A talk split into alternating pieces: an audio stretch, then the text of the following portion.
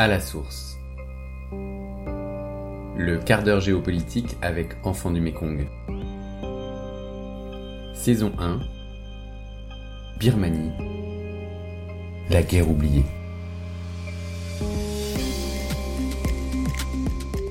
Après la Seconde Guerre mondiale, c'était l'un des pays d'Asie les plus riches et les mieux éduqués. Ses ressources sont multiples. Hydrocarbures, jade, rubis, bois, barrages hydroélectriques. Depuis son indépendance, cette ancienne colonie anglaise a connu un destin maudit, sous l'emprise d'une armée toute puissante. Le 1er février 2021, après dix années d'espoir et d'ouverture, l'armée a repris le pouvoir, sans préavis, plongeant à nouveau le pays dans une guerre civile meurtrière et une crise économique brutale. Nous parlons aujourd'hui de la Birmanie quand personne n'en parle. Pourquoi un tel silence? Pourquoi ce désintérêt de la communauté internationale pour un pays si stratégique, limitrophe de la Chine et de l'Inde?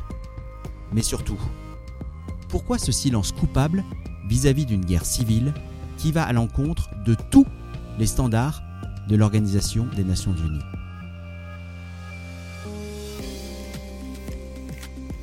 D'où l'armée tire-t-elle son pouvoir.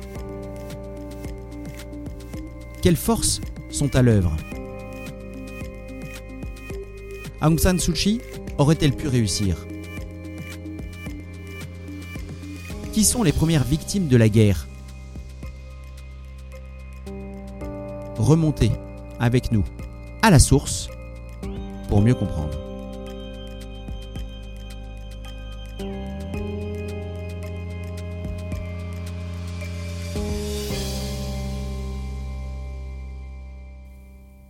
Antoine Besson, bonjour. Bonjour Guillaume. Antoine, on se retrouve pour un deuxième épisode de notre podcast euh, qui se dénomme À la source. Et euh, cette saison 1 se consacre à la Birmanie, à la guerre oubliée de la Birmanie.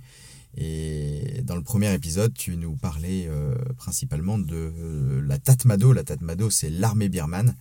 Et c'était très éclairant de, pour nous de mieux comprendre quel était le rôle de cette institution birmane et, et, quelles conséquences pour, pour le reste. Dans ce deuxième épisode, tu aimerais euh, qu'on se focalise sur les ethnies, les ethnies dites minoritaires. Est-ce que tu peux euh, introduire qui sont ces ethnies, combien sont-elles Bien sûr.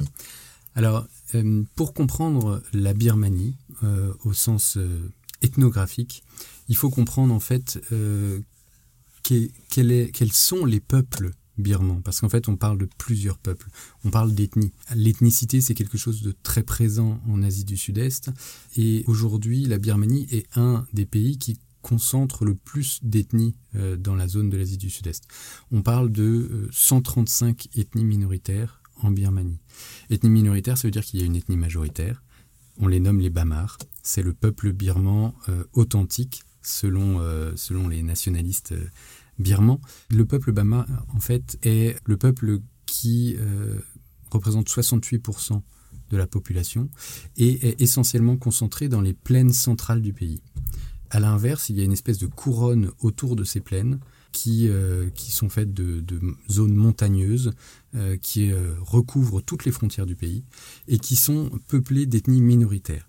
Alors les ethnies minoritaires, comme je disais, elles sont 135 et il y a des groupes qui se qui se démarque un petit peu. Euh, on peut parler, euh, par exemple. Euh, excuse-moi, avant, que tu nous parles de ces différentes ethnies, l'ethnie majoritaire, on, l'a vu dans différents films, des médias, est très nationaliste, non, très revendicatrice, non ils se considèrent eux comme, euh, comme le peuple élu de Birmanie et puis les autres euh, n'ont pas de valeur. Oui, alors en fait, euh, ce qu'il faut comprendre, c'est que la nation birmane est construite comme la plupart des nations d'Asie du Sud-Est sur un reliquat de société qui en fait était des royautés bouddhiques. Et donc le principe des royautés, c'est un système avec des royaumes vassaux qui euh, réfère à un royaume central.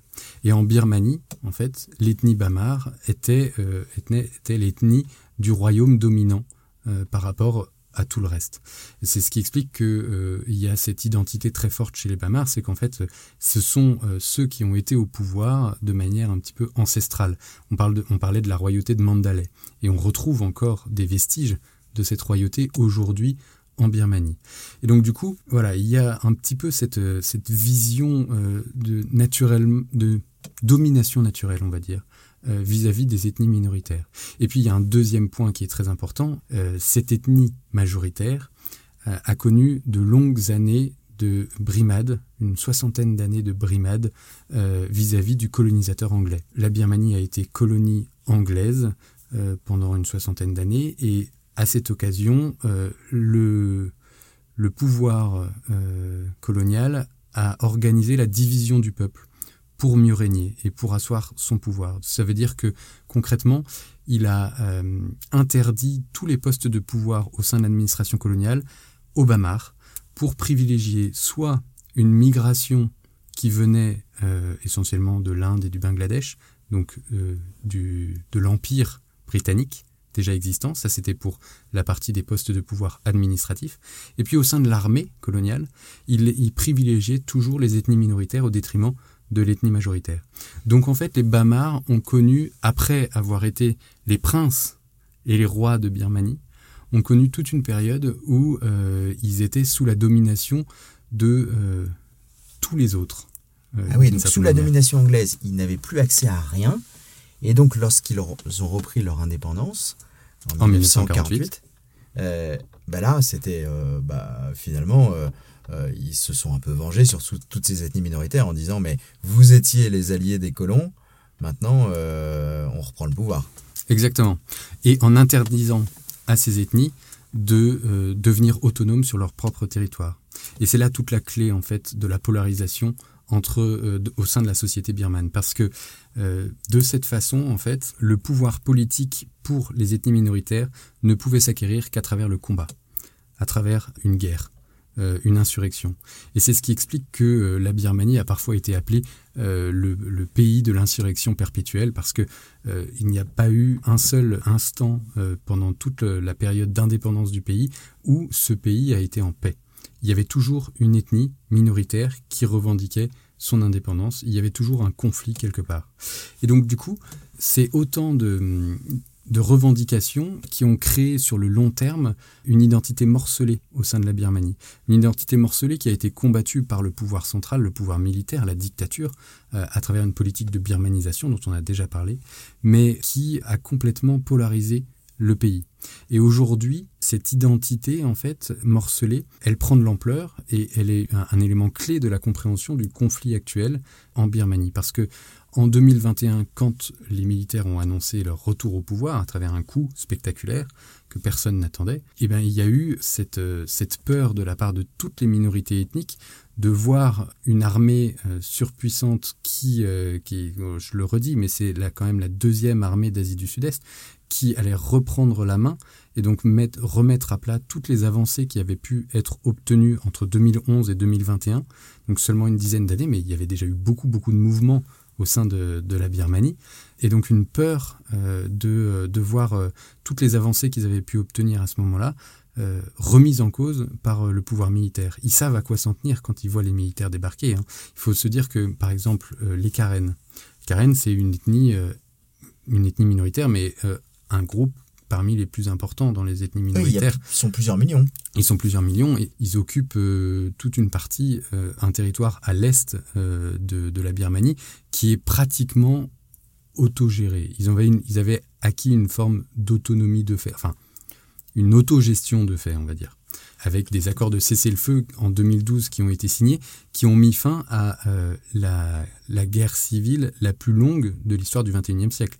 La guerre entre les Karen et la Tatmadaw a été la guerre civile la plus longue du XXIe siècle. Et donc, à partir du moment où les Karen ont vu l'armée revenir, évidemment, ils ont repris les armes. Ils se sont dit, en aucun cas, on ne veut perdre ce qu'on a obtenu, voire même, ça représente une opportunité pour nous d'obtenir plus. Il n'y a qu'une langue officielle, j'imagine.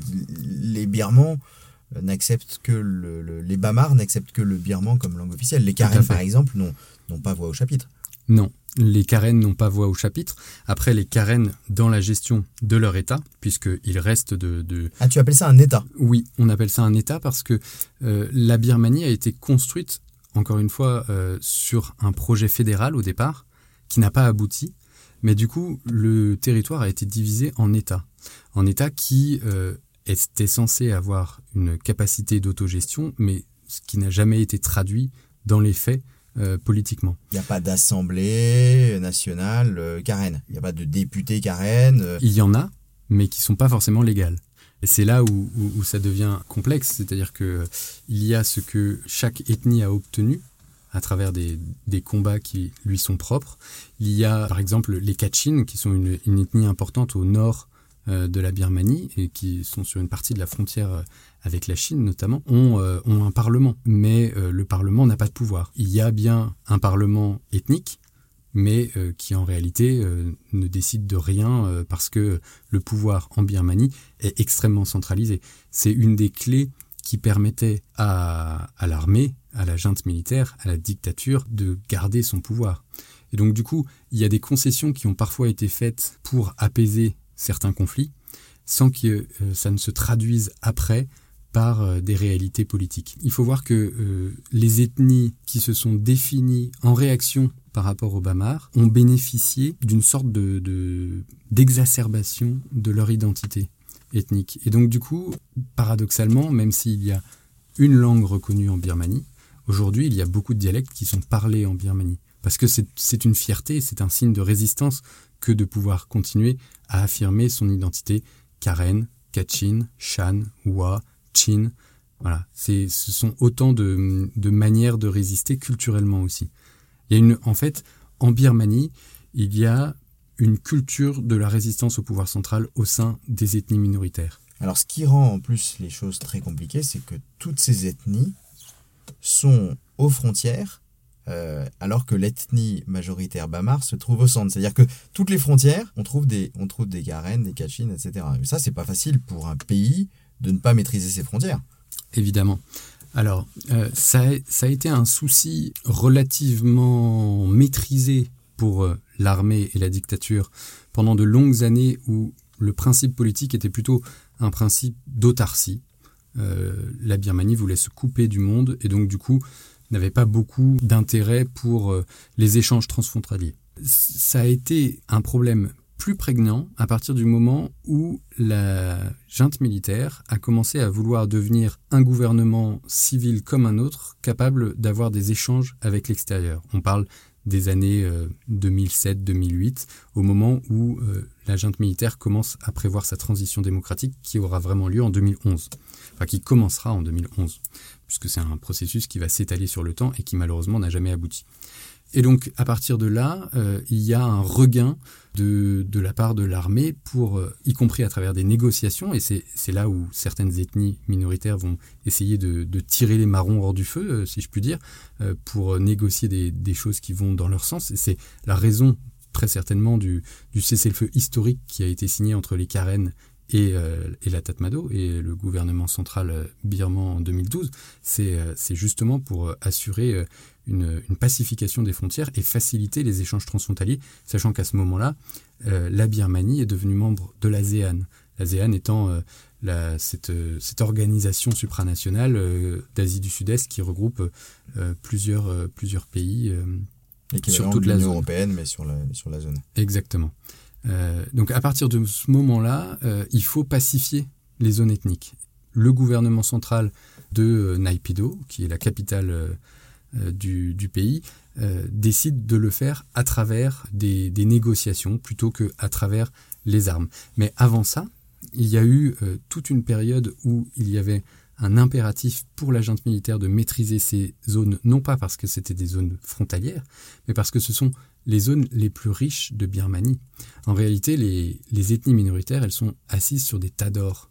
Elles sont assises sur des sous-sols qui regorgent de, euh, ressources, euh, de minerais, d'hydrocarbures. Les plaines centrales, les plaines Bamar, sont relativement pauvres par rapport aux, euh, aux zones Ce ethniques sont des terres agricoles. ce sont essentiellement des terres agricoles. Ce sont des terres où passent euh, deux grands fleuves, comme euh, l'Irrawaddy ou la Salween, mais euh, qui sont, euh, qui sont des fleuves qui pourraient apporter par exemple de l'énergie hydroélectrique, mais si on construit des, des barrages plutôt en amont dans les zones montagneuses, parce que les barrages c'est plus intéressant à, à ce niveau-là quand on a des dénivelés intéressants.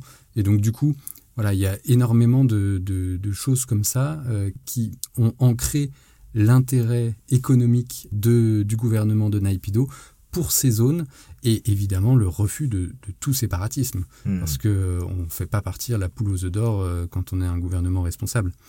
Donc on a 135 ethnies. Est-ce que euh, des mariages mixtes entre des, des, des Bamars, des Karen, c'est des choses qui existent, ça, ou chacun est dans son camp? Alors il faut, euh, il faut voir que euh, il y a eu euh, une, euh, une évolution au sein de la Birmanie politique de cette vision ethnique. Et on parle même de, de vision, de racialisation de la politique en Birmanie. C'est-à-dire que les constitutions successives ont commencé à de plus en plus intégrer cette dimension de race. Ils emploient le mot race. hein. Et donc, à partir de là, euh, eh ben, il y a des lois qui ont été faites. Et en effet, il y a des, il y a eu euh, des mouvements. On a beaucoup, beaucoup parlé, par exemple, euh, d'une ethnie en particulier dans les années euh, 2000, euh, 2010, euh, entre 2010 et 2020, euh, qui était l'ethnie Rohingya. Les en- Rohingyas, typiquement, On en reparlera beaucoup euh, dans l'épisode 3, lorsqu'on va faire tout un focus sur Aung San Suu Kyi. Mais euh, si tu veux introduire un peu cette situation. Mais c'est juste pour euh, expliquer euh, un élément de contexte. Euh, les Rohingyas, c'est une ethnie, c'est une ethnie qui n'est pas reconnue en Birmanie et donc qui n'a pas de citoyenneté. Et à partir de là, il y a eu des lois qui ont été possibles dans les années dans les années 2010, euh, qui par exemple interdisaient les mariages mixtes entre euh, un, Ro- un Rohingya et un Birman Bamar. Euh, ça, c'est quelque- de quoi ça, c'était quelque, chose de, de possible. Alors, euh, sous peine d'amende ou à sous, sous peine d'annulation du, Ah, d'annulation du mariage. tout simplement. Euh, ça a été quelque chose qui a existé en Birmanie parce que la race, l'ethnie, l'appartenance ethnique est une donnée qui entre dans la logique de citoyenneté en Birmanie. C'est-à-dire que sur la carte d'identité, vous avez votre ethnie qui est inscrite. Ah oui. Il y a un principe de déclaration de votre appartenance ethnique. Et donc, vous avez en réalité plusieurs niveaux de citoyenneté en Birmanie. Tous les citoyens ne sont pas égaux en Birmanie. D'accord. Merci Antoine, c'est passionnant, on apprend plein de choses.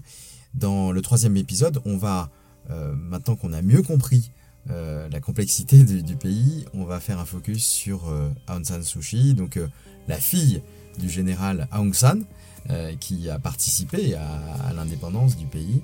Et on, parlera notamment de, ce drame des Rohingyas qui lui a été beaucoup re- reproché par, par l'Occident. Merci pour ce deuxième épisode Antoine et on se retrouve dans l'épisode 3. Merci de votre écoute.